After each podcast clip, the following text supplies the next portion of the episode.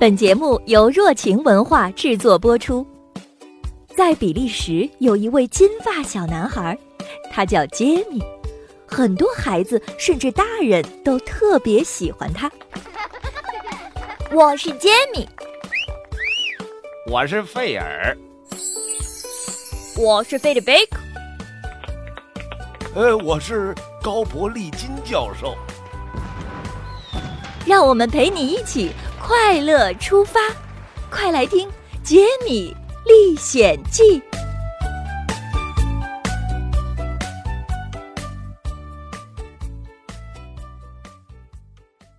足球风波第三集。杰米爸爸气得脸都憋红了，难以置信，他这么一个堂堂正正的人，竟然会被怀疑成抢劫犯。此地不宜久留，杰米父子匆忙离开了咖啡馆。杰米爸爸看了一眼身后，发现咖啡馆的服务员偷偷跟着他们。原来，服务员听到新闻，认出了杰米父子，想要偷偷跟着他们，趁机拿到足球。唉，又多了一个惦记宝藏的人。这一下，杰米爸爸把足球抱得更紧了。现在还有三方势力在盯着这个足球，他们是刚从树林里跑出来的阿纳图尔，一胖一瘦的坏人搭档夸克和布摩尔。还有以警长为首的警方人员，他们不仅要找到足球的下落，还要寻找那些劫匪。唉，杰米父子还真是危机四伏啊！呼哧呼哧呼哧，跑了两条街，杰米父子总算把服务员甩掉了。为了安全起见，杰米爸爸把足球塞进了上衣，他的肚子大得像孕妇。这样跑来跑去是解决不了问题的。杰米想了一个办法，他凑到爸爸耳边耳语了一番。杰米爸爸听了，乐得眉开眼笑，直说：“哎，太棒了，就这么办。”杰米父子来到体育用品店，杰米爸爸告诉老板，自己要买四个老式足球。老板笑呵呵地看着杰米爸爸浑圆的大肚子说：“先生。”你买这么多足球是为了多锻炼，消除你的啤酒肚吧？杰米爸爸拍了拍自己的球肚，说：“您猜的真准，把足球帮我包起来吧。”哈，看来计划第一步很成功。杰米父子在附近找到一家小旅馆，房间很简陋。杰米四处看了看，发现有一个旧壁炉可以藏东西。杰米把藏有遗嘱的足球放进了壁炉里，接着，他们写下四份一模一样的假遗嘱，塞进了四个刚买的足球里。杰米边给足球塞纸条，边兴奋地说：“搞！现在要做的就是让那些跟踪咱们的人拿到这些假遗嘱了。”杰米在楼梯上砰砰砰的运球，兴奋地说：“第一个假球！”出发！谁会最先上钩呢？啊哈！拐角处闪出一个人，你猜是谁？原来是咖啡店服务员，他跟丢了杰米父子，想找份新工作谋生。这时，他看到杰米父子住的小旅馆门口的招聘启事，眼睛一亮，就走进了小旅馆。这时，阿纳图尔正心急如焚。哎，谁叫这个秘密知道的人太多了呢？你搞到足球的机会越来越小了。这时，他在拐角处与杰米父子不期而遇。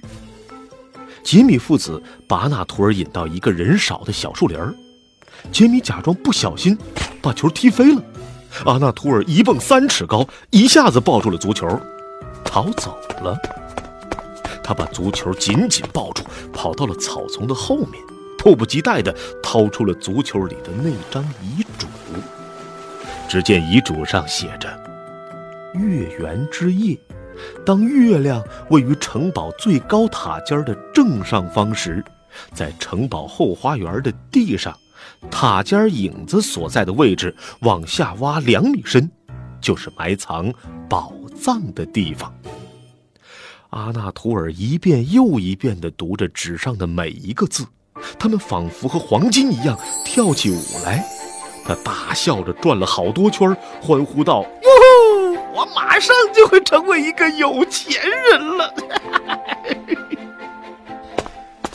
杰米父子回到旅馆，准备放出第二个诱饵。他们路过餐厅时，身后传来盘子掉在地上的声音。老板大吼着。你这个笨蛋，刚上岗就砸碎盘子！打碎盘子的正是那个跟踪杰米父子的咖啡店服务员。他没想到自己刚上岗就见到了跟丢的杰米父子，一激动摔烂了手里的盘子。杰米父子也看到了服务员，这下第二个假球有目标了。果然，咖啡店服务员跟着杰米父子上楼了。在门后听到脚步声的杰米父子交换了一下眼神儿，好戏又将上演。杰米爸爸故意扯着嗓子大声说：“杰米，咱们得把足球放在一个别人绝对找不到的地方啊！要不藏在枕头里吧，没人会搜到这里的。”杰米也很配合，声音高了八度：“好主意，我们终于可以放心的去外面透透气了！”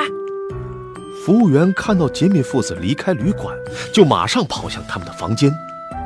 门虚掩着，服务员心想：“这、这、这、这是天作业。”他走进房间，从枕头里掏出球，羽毛扬的满天都是。拿到球的服务员快速跑离旅馆，来到一个没人的地方，他打开遗嘱。几秒钟后，他开心的大喊。月月月圆之夜，哈哈哈！我我我要发发发财了！第三个假球要给谁呢？这边，布莫尔揉着自己的眼睛，跟夸克抱怨道：“夸克，我眼睛疼，咱们在这里盯的时间太长了。”夸克也有些疲惫了，无精打采的回应：“嗯，没办法呀，再坚持一下。”谁让我们得同时注意两个目标，既得啊小心警察，还得盯着足球。第一个问题不大，第二个嘛，我觉得希望渺茫了。希望再渺茫，为了宝藏，他们也不会放弃。他们站起身，继续大海捞针。布姆尔说：“如果我们现在能遇到那对父子，那就是天上掉馅饼了。”咣！正说着，杰米父子和他们撞了个满怀，馅饼真的来了。两个坏人不由分说，同时抡起拳头，砰！给杰米父子来了一记重重的流星拳，然后抱起足球，撒腿就跑。杰米捂着生疼的左脸说：“呃，老爸，成功了，他们走了。”杰米爸爸头晕目眩。他摸摸自己火辣辣的脸，疼得嘶嘶直叫。哎，天哪，这叫成功了！这帮可恶的坏蛋，我的下巴都快掉下来了。杰米拍拍爸爸说：“老爸，这点小伤不算什么。哎，还有一个假足球，要不咱们把它给警察吧？”杰米爸爸表示同意，不过足球可以给警察。但是杰米父子不想被警察抓。杰米爸爸指着一条长椅：“咱们先坐下歇歇腿儿，万一一会儿碰到警察，我们可以跑快些啊。”恰好这时，身穿便衣的警长和一名下属也坐在同一条长椅上休息。他们斜眼一瞄，差点跳起来：“哎，天哪，是那对父子！”警长装作若无其事的对杰米爸爸说。嘿嘿，呃，对不起，先生，这个足球是您的吗？杰米爸爸一脸茫然地说：“哦，是的，但是这跟您有什么关系吗？”警长一下子掏出枪来说：“我就说吧，在这个足球里有一张被抢走的遗嘱，你们想将遗嘱占为己有，别做梦了！我们是警察，我现在命令你们把双手举起来。”杰米爸爸突然把球扔上天空，咕噜咕噜咕噜咕噜咕噜，球飞到了马路上，落到一辆车顶上，砰的一下又弹了出去。警长一看不好，大喊：“快去追球！”这时的杰米父子呢，自然是趁乱逃跑了。马路瞬间变成了球场，滴滴咚咚，乱作一团。警长急得团团转，而球就像是长了眼睛，兜兜转转，竟然砰的一下又跳到杰米父子眼前。杰米一把抓住球，一时不知道该拿它怎么办。杰米爸爸说：“这个足球不能落到别人手里，不然我们的计划就泡汤了。”杰米说：“对，我们还是尽快把足球交给警察，好给他们提供线索。但我们不能现身，要不然会被抓住的。”足球不见了。此时的警长气得鼻子都歪了，到嘴的鸭子居然飞了，可恨！这不是白折腾吗？远方突然传来一阵口哨声。警长竖起耳朵，啊，好像是我们的人。他眯缝着眼睛凝视远方，只见一个头戴礼帽、打着领结的人向他们飞奔过来。那人胳膊下面好像夹着什么东西，不是别的，正是那个足球。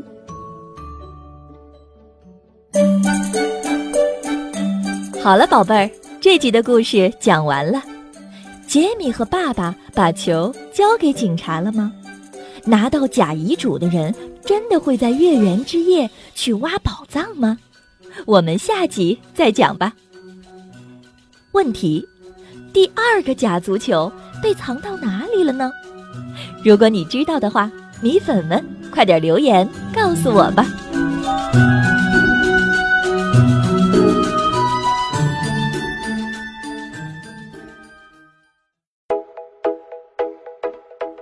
欢迎大家搜索《杰米历险记》，杰是杰出的杰，米是大米的米。订阅热情文化的《杰米历险记》官方专辑，那里有更多的杰米故事哦。